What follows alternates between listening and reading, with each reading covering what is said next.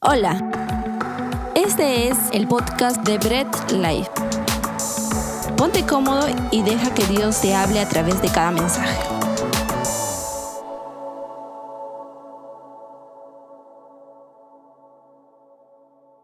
Hermoso tiempo de alabanza y de adoración que hemos vivido. Eh, hermoso tiempo, eh, agradecidos con Dios verdaderamente por darnos ese privilegio de seguir alabándolo, ¿no? Eh, seguimos, seguimos aquí entonces en nuestro servicio online, eh, contentos y felices.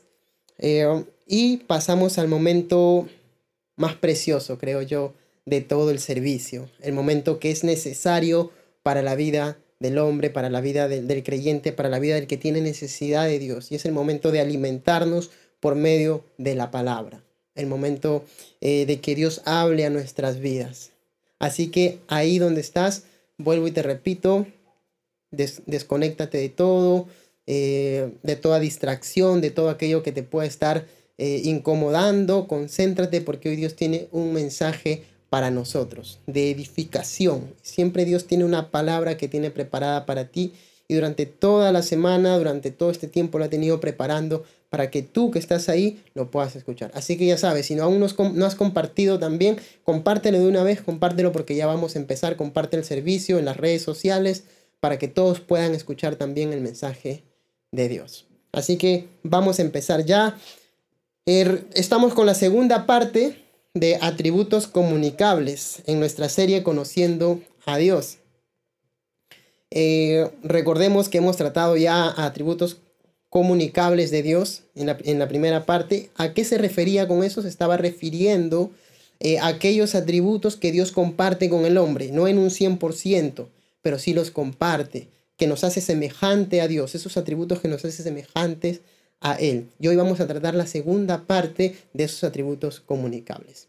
Pero antes de empezar, vamos a orarle a Dios para que Él nos guíe eh, en la predicación y puede edificar a su pueblo por medio de esta palabra. Amado Dios, te damos las gracias porque hoy me permite, Señor, llevar tu palabra. Sé tú a través de mí hablando para que tu palabra, tu mensaje llegue a tu pueblo y sean ellos edificados así como me has edificado a mí en el momento de prepararlo. Te damos las gracias y nos disponemos hoy a escuchar tu palabra en este momento en el nombre de Cristo Jesús. Amén. Bien, Atributos comunicables, ¿ok? Son los que Dios comparte, eso queda clarísimo, ¿verdad? Y tiene que quedar muy claro, son los que Dios comparte con nosotros, no en un 100%, ¿sí? Eh, porque de lo contrario seríamos igual a Dios. Así que los comparte eh, en cierta medida con el hombre y esto nos asemeja a Dios.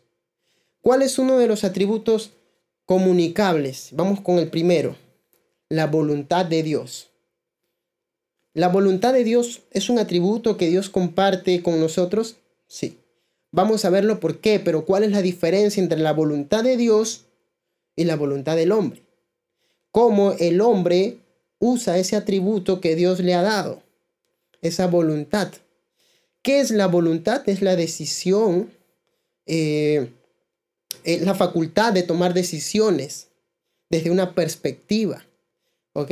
¿Cómo es que Dios toma esas decisiones y hace su voluntad? ¿Y cómo nosotros lo hacemos? Efesios capítulo 1, versículo 11. Quiero que leas conmigo Efesios capítulo 1, versículo 11. Tú búscalo, yo lo voy a leer en la Reina Valeria, Valera. Efesios capítulo 1, versículo 11. Lo leo. Yo sé que ahí en casa lo estás buscando. Dice, en él asimismo tuvimos herencia, habiendo sido predestinados conforme al propósito del que hace todas las cosas según el designio de su voluntad. Él hace todas las cosas según el designio de su voluntad. Dentro del contexto del capítulo 1 de Efesios, Pablo desde el versículo 1 está hablando y mostrando a un Dios que actúa conforme a su voluntad. Él toma decisiones desde su voluntad desde su perspectiva, desde su criterio. Ok, Pablo está hablando de, de un Dios que lo ha elegido a él como apóstol porque así ha sido su voluntad. Que nos ha adoptado a nosotros como hijos porque así ha sido su voluntad. Que ha creado todas las cosas porque así ha sido su voluntad. ¿Y cómo lo has hecho? Así ha sido su voluntad. Un Dios que actúa conforme a su voluntad. El punto es que muchos dirán, pero si Dios actúa conforme a su voluntad, ¿cómo sabemos si está haciendo las cosas bien? ¿Cómo sabemos si está haciendo las cosas mal? Hay algo increíble aquí, que Dios actúa desde su criterio, sin dejar de lado la esencia de lo que Él es. ¿Cómo yo sé si la voluntad de Dios es buena para mi vida? Reclaman algunos. No me gustó lo que Dios hizo conmigo. No me gustó la decisión que Dios ha tomado en mi vida. ¿Por qué me ha llevado a vivir esto, a pasar esto? ¿Por qué yo he tenido que vivir esto? ¿Por qué tuve que nacer en esta familia? ¿Por qué tuve que pasar esto? ¿Por qué me tuvo que pasar esta enfermedad? ¿Por qué tuve que pasar este accidente? ¿Por qué han pasado tantas cosas que no entiendo? ¿Estaba eso en la voluntad de Dios? Deja y te digo algo y tiene que quedar muy claro. Dios actúa conforme a su voluntad sin dejar de lado su naturaleza y sus demás atributos.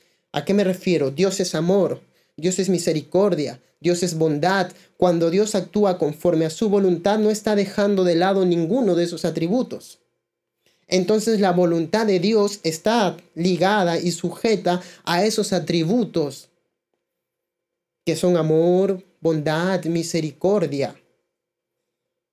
Me encanta saber entonces que la voluntad de Dios no es una voluntad que es dada desde un Dios que es un tirano para actuar, sino un Dios que siempre está buscando lo mejor para el hombre, porque Dios es amor. Y lo vimos en uno de los atributos comunicables en la prédica pasada. Si Dios es amor, la voluntad de Dios siempre va a ser amorosa.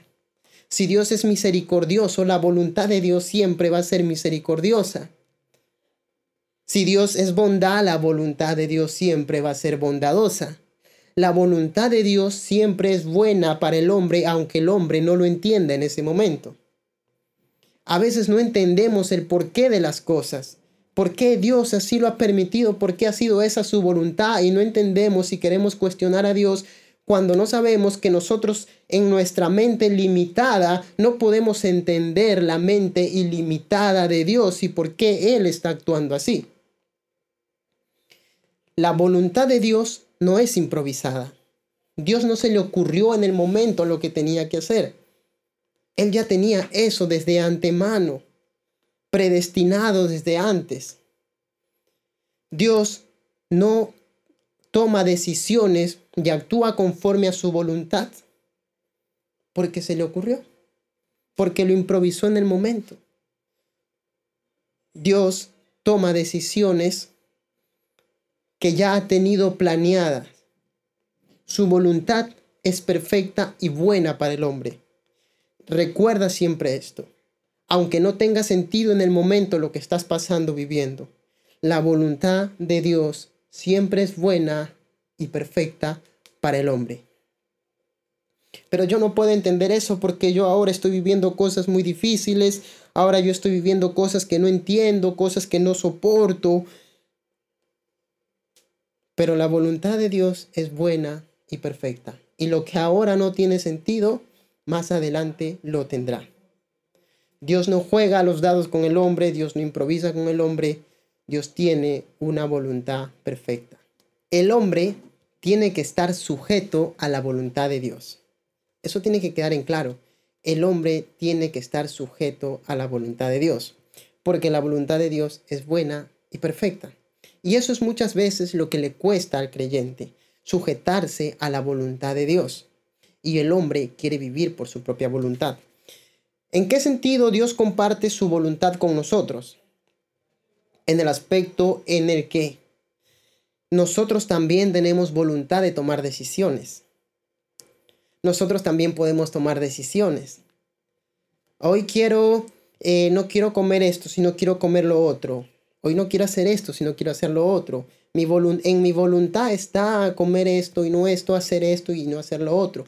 El punto está, y ahí viene la diferencia, en que nuestra voluntad está sujeta, tiene que estar sujeta a la voluntad de Dios. Mi voluntad no puede ir en contra de lo que Él ya estableció, no puede romper los principios y parámetros que Dios ha establecido por medio de su palabra. Mi voluntad está sujeta a la voluntad de Dios. Tengo el atributo de poder, de, poder tomar la, la, eh, de poder tomar mis propias decisiones, pero siempre tengo que estar sujeto a lo que Él dice. ¿Por qué? Porque si yo tomo decisiones desde mi propia perspectiva, desde mi criterio, desde mi manera de pensar como ser humano corrompido, mi voluntad siempre me va a llevar a tener malos resultados. Mas cuando yo tomo decisiones partiendo desde lo que Dios ha establecido, entonces mis decisiones tomadas bajo la voluntad de Dios me traerán buenos resultados. Y eso es lo que nos cuesta, porque queremos actuar bajo lo que nosotros creemos que es correcto, mas no bajo lo que Dios ha establecido como correcto. ¡Wow! ¿Cuánto nos cuesta hacer eso? Quiero que veas algo. Apocalipsis capítulo 4 versículo 11. Búscalo conmigo. Apocalipsis capítulo 4, versículo 11. Búscalo ahí en casa, yo te espero. 4.11 dice, Señor, digno eres de recibir la gloria, la honra y el poder, porque tú creaste todas las cosas y por tu voluntad existen y fueron creadas por tu voluntad existen y fueron creadas. El contexto en el que se desarrolla esto es la visión que Juan tiene en el cielo cuando están sentados los 24 eh, ancianos eh, alabando a Dios, glorificando a Dios, diciéndole Señor Santo. Dentro de este contexto es que también se le muestra a Dios como el Dios creador de todo y que hizo todas las cosas desde su voluntad, desde su decisión, desde su criterio que es infinitamente perfecto y sabio. Dios para crear las cosas las hace infinitamente, las hace desde su perspectiva infinitamente sabia y perfecta, desde su criterio infinitamente sabio y perfecto. Y en ese sentido nosotros no podemos tomar decisiones apartados de la voluntad de Dios, porque no somos infinitamente sabios ni infinitamente perfectos. Y como seres falibles, tomando decisiones por nosotros mismos, cometemos errores. La voluntad de Dios también no solo se mueve a, nivel universal y, Dios hizo las cosas conforme a su voluntad en todo el universo y todo el universo está sujeto a Él y la tierra está sujeto a Él, sino que aún en la vida misma del hombre. Hechos capítulo 27, versículo 28.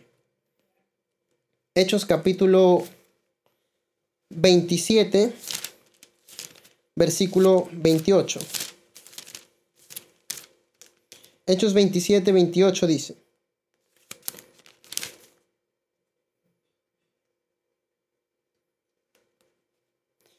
Hechos capítulo 4, perdón, Hechos capítulo 4, versículo del 27 al 28. Hechos 4 del 27 al 28. Casi hago otra lectura. Hechos 4 del 27 al 28.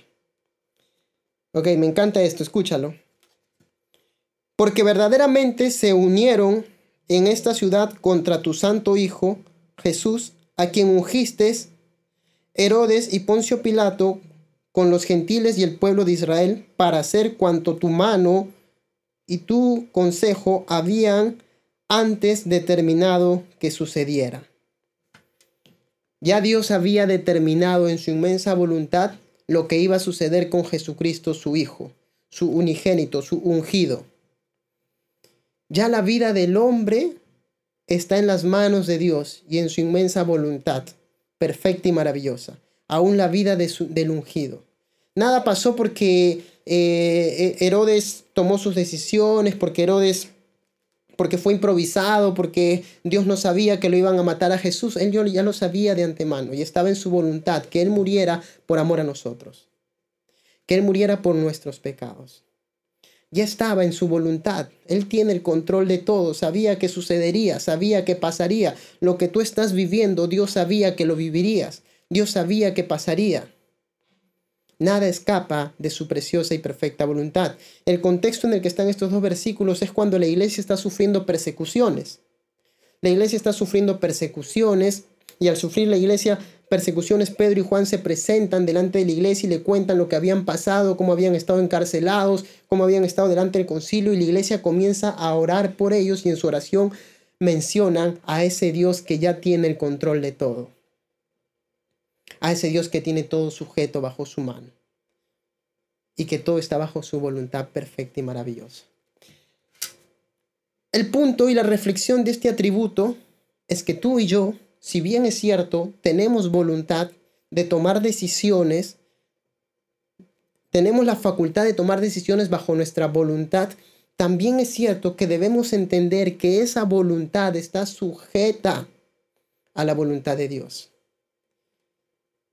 Y algo que es cierto, la voluntad de Dios es que tú y yo vivamos como a Él le agrada, que tú y yo vivamos como Él quiere que vivamos, predicando su evangelio, viviendo bajo sus principios, orando y leyendo, viviendo para Él. Estoy seguro que este atributo nos ha quedado claro. Pasamos al segundo, la libertad. La libertad de Dios, ese, ese atributo de libertad de Dios está implícito en su voluntad.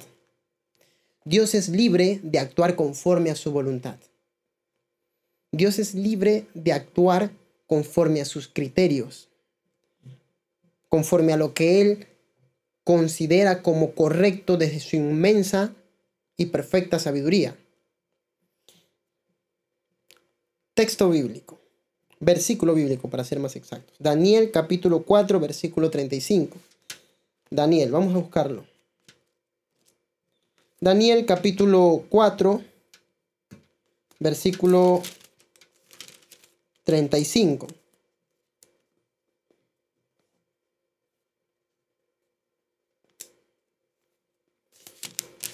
Daniel capítulo 4, versículo 35 nos dice,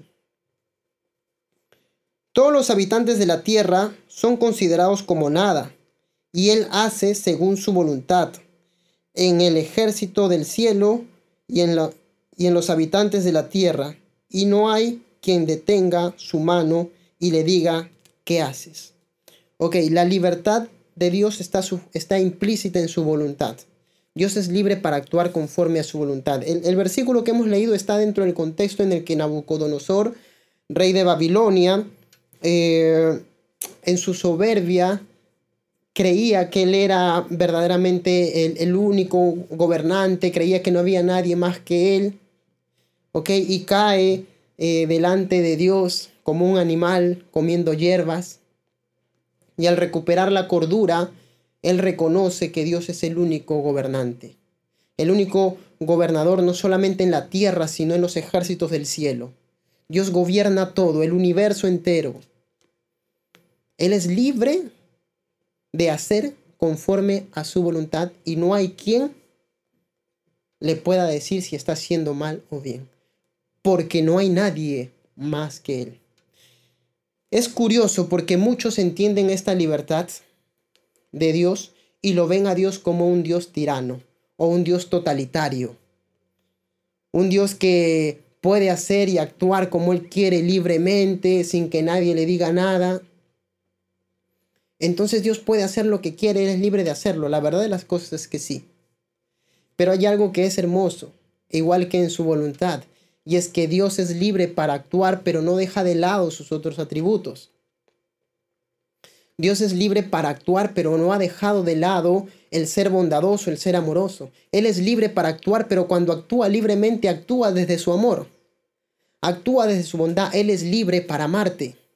Él es libre para bendecirte, Él es libre para ser misericordioso contigo, Él es libre para perdonarte.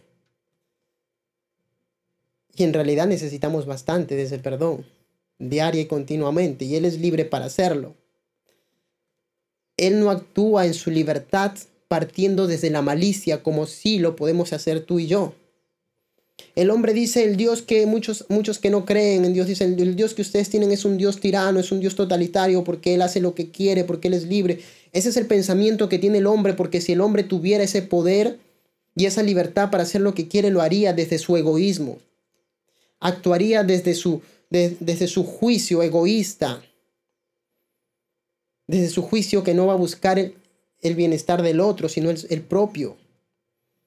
Mientras que el Dios que tenemos, el único Dios verdadero, cuando es libre y esa libertad que Él tiene, la actúa y la usa desde su amor, bondad y misericordia. Eso es diferente. Entonces puedo entender un Dios que actúa libremente para amarme, libremente para bendecirme, libremente para perdonarme. Me encanta saber esta libertad que Dios, que Dios tiene y que Dios nos da. Ahora bien, el hombre comparte este atributo que Dios tiene. El hombre es libre. El punto es que muchas veces el hombre llega a pensar y decir, si yo soy libre para, para actuar y tengo ese atributo de Dios, entonces yo soy libre también para hacer lo que yo quiera y nadie me diga nada. Yo soy libre para vivir como yo quiera y nadie me dice nada, porque si Dios lo puede hacer y Él es libre y a Él nadie le dice nada, entonces yo también. Es que no han entendido algo, que Dios actúa desde un criterio infinitamente perfecto que tú y yo no tenemos.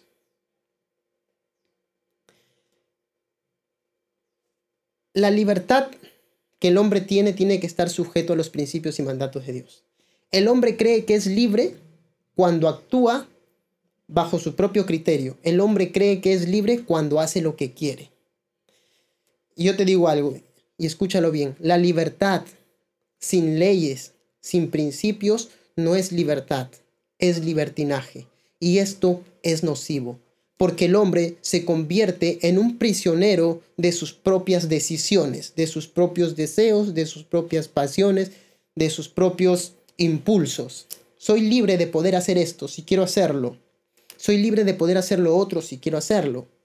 Pero si el hombre no está sujeto a principios y mandatos, no está viviendo libremente, sino que está viviendo en libertinaje, actuando como a él cree que es correcto. Cuando yo actúo creyendo que lo que yo hago es correcto y nadie me puede decir nada, yo me convierto en un juez de mis propias acciones. Y si yo soy un juez de mis propias acciones, entonces el hombre desecha a Dios. No tiene Dios que decirme lo que tengo que hacer. Yo designo lo que es correcto y lo que no lo es. Lo que es bueno y, y lo que no lo es. Cuando el hombre vive sin principios, cuando el hombre vive sin mandatos, el hombre vive en libertinaje y el libertinaje es nocivo, es perjudicial. Déjame dejarte esta reflexión. El hombre es libre de hacer lo que quiere y nadie le puede decir nada. Eso es cierto. Nadie se lo puede impedir. Pero hay algo que no podrá impedir jamás y es asumir las consecuencias de sus actos asumir las consecuencias de vivir sin principios y sin mandatos, por su propio criterio. Y eso siempre le, le traerá malos resultados.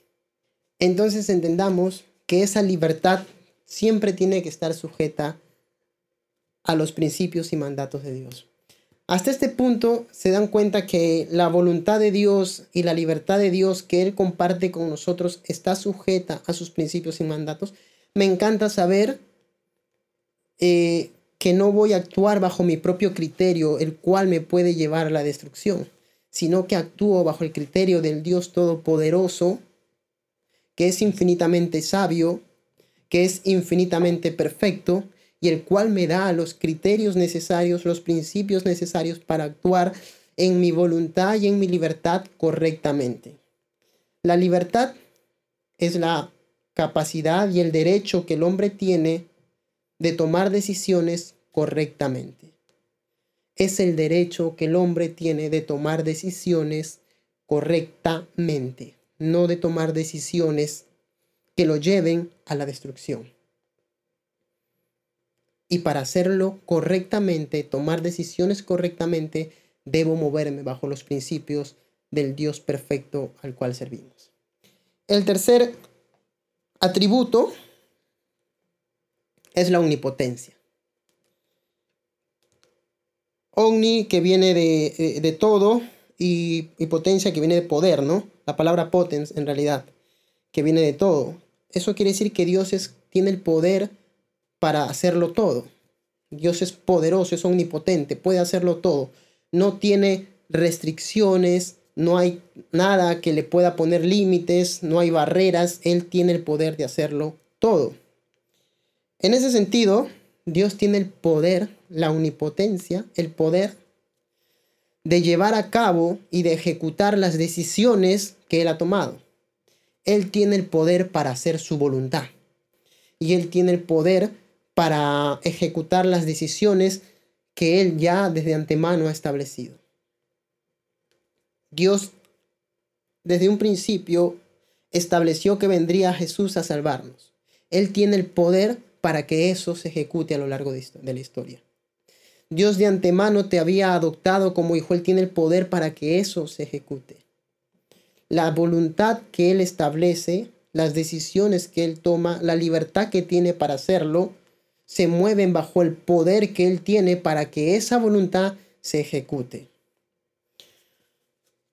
Quiero mostrarte algo que para Dios no hay nada imposible. Y lo que Él ha establecido ha decretado y ha mandado, se va a dar. Y, y, así ha sucedido a lo largo de toda la historia eh, bíblica y a lo largo de todo el tiempo también. Génesis capítulo 18. Fácil de encontrar Génesis, es el primer libro. Génesis capítulo 18, versículo 14. Génesis 18, 14 dice, ¿hay para Dios alguna cosa difícil, al tiempo señalado volveré a ti, y según el tiempo de la vida, Sara tendrá un hijo. Vuelvo y repito, ¿hay para Dios alguna cosa difícil? ¿Cuál es el contexto del versículo que acabamos de leer? Está Dios haciendo una, una promesa a Abraham de tener un hijo. Abraham era un hombre anciano tanto como Sara. Aproximadamente 90 años tendría Sara y dice el texto bíblico en este mismo capítulo que a Sara ya le había cesado la costumbre, ya no menstruaba. Entonces ya no estaba en la capacidad de dar hijos, ya no podía. Físicamente, biológicamente era imposible que Sara pudiera tener hijos, no solamente porque su costumbre había cesado, sino porque era una mujer anciana. ¿Cómo podría alojar un niño en su vientre? Pero ¿hay acaso para Dios cosa imposible? Y Dios así lo estableció. A lo largo del tiempo, en el tiempo señalado, Sara tendrá un hijo. Incluso el texto nos dice que Sara se rió. Se rió porque no creía lo que, lo que, lo que estaba diciendo. Como yo, una mujer anciana, eso es imposible. Y es que las cosas que para ti y para mí son imposibles, para Dios son posibles. Porque Él es el Dios del imposible y tiene el poder para hacerlo en su voluntad estaba que la descendencia de Abraham viniera por medio de, de Sara y de ese hijo que nacería, que sería Isaac. Así estaba en su voluntad. ¿Y quién iba a impedirlo, impedir la voluntad de Dios si Dios es poderoso para hacerlo? Jeremías capítulo 32. Jeremías 32. Buscámoslos, busquémoslo. Jeremías capítulo 32. Yo lo estoy leyendo todo en la Reina Valera. Si ustedes en casa lo pueden leer en la versión que, deseen. No hay problema, el contexto es el mismo. Isaías, eh, perdón, Jeremías capítulo 32. Voy a leer el versículo 17. Versículo 17 de Jeremías dice, Oh Jehová, Oh Señor Jehová, he aquí que tú hiciste el cielo y la tierra con tu gran poder y con tu brazo extendido, ni hay nada que sea difícil para ti. ¿Ok? Dios lo hizo todo y no hay nada imposible para él. Ese mismo capítulo 32, versículo 27. Dice, He aquí, yo soy Jehová, Dios de toda carne ¿Habrá algo que sea difícil para mí? El contexto es que, que Dios está entregando a Israel eh, en manos de otra nación. un Israel rebelde. Y en medio del, del texto se expresa la omnipotencia de Dios. Dios puede hacerlo. A lo que Él le place, lo puede hacer. No hay nada que esté lejos del poder de Dios. Y así muchos versículos bíblicos nos van a mencionar el poderío de Dios y la capacidad que Él tiene para ejecutar conforme a su voluntad lo que ha decidido hacer. Es hermoso saber que tenemos un Dios todopoderoso. Pero la pregunta es, ¿cómo comparte ese atributo con nosotros? Dios comparte este atributo con nosotros porque tenemos el poder de tomar decisiones. Podemos hacerlo. Está en nuestra facultad. Ese poder está limitado, no es, no es todopoderoso como Dios. Por eso decíamos en un inicio que los atributos de Dios son compartidos con el hombre, pero no en un 100%. El hombre ahora tiene el poder de tomar decisiones. Eres libre de hacerlo. Pero ese poder de tomar decisiones, ese poder de, tener voluntad, recuerda lo que siempre tiene que estar sujeto a los principios y la voluntad de Dios. Cuando nosotros dejamos de, lado a Dios y tomamos decisiones en nosotros mismos, estamos perdidos. Cuando nosotros tomamos decisiones desde nuestra propia perspectiva, desde nuestro criterio, estamos perdidos. El mundo hoy en día llama a lo bueno malo y a lo malo lo llama bueno. Y actúa bajo su propio criterio se ha convertido en juez de sus propias acciones. Él decide lo que es bueno, él decide lo que es malo, él decide lo que es extremo, él decide lo que no lo es.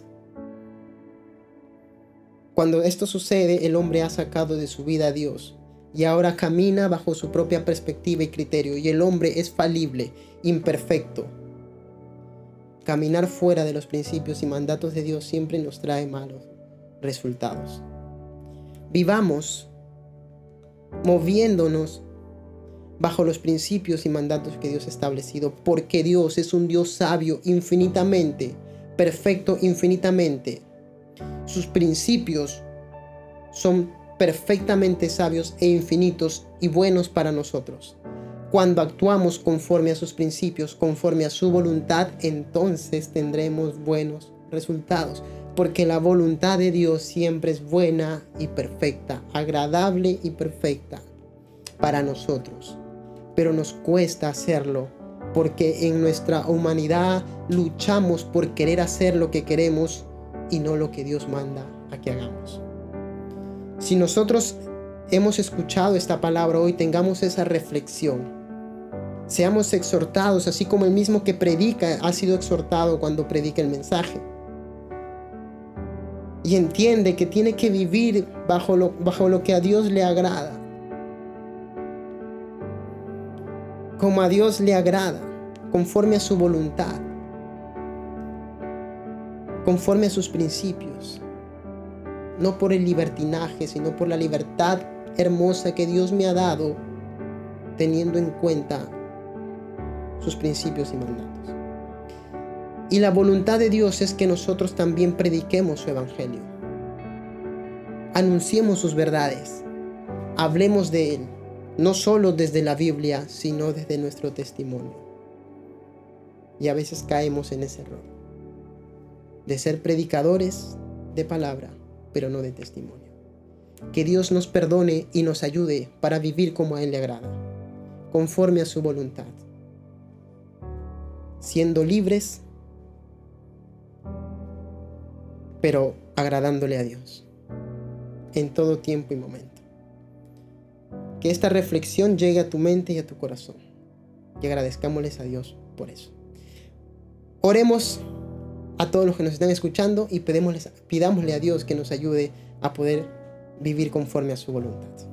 Amado Dios, te damos las gracias porque hoy tú eh, nos has hablado y nos has hecho entender y conocer esa, esa libertad que tú nos has dado, esa voluntad que tú compartes con nosotros, ese poder que, que tenemos para tomar decisiones, pero también nos has hecho entender, Señor Jesús, que todo está sujeto a tu preciosa y perfecta voluntad. Ayúdanos a que vivamos así cada día de nuestras vidas, solamente para ti, por ti. Te lo pedimos en el nombre de Cristo Jesús. Amén. Gracias por escuchar el mensaje de hoy y no olvides compartirlo. Síguenos en nuestras redes sociales, Instagram, arroba Bread Life Family, Facebook Bread Life.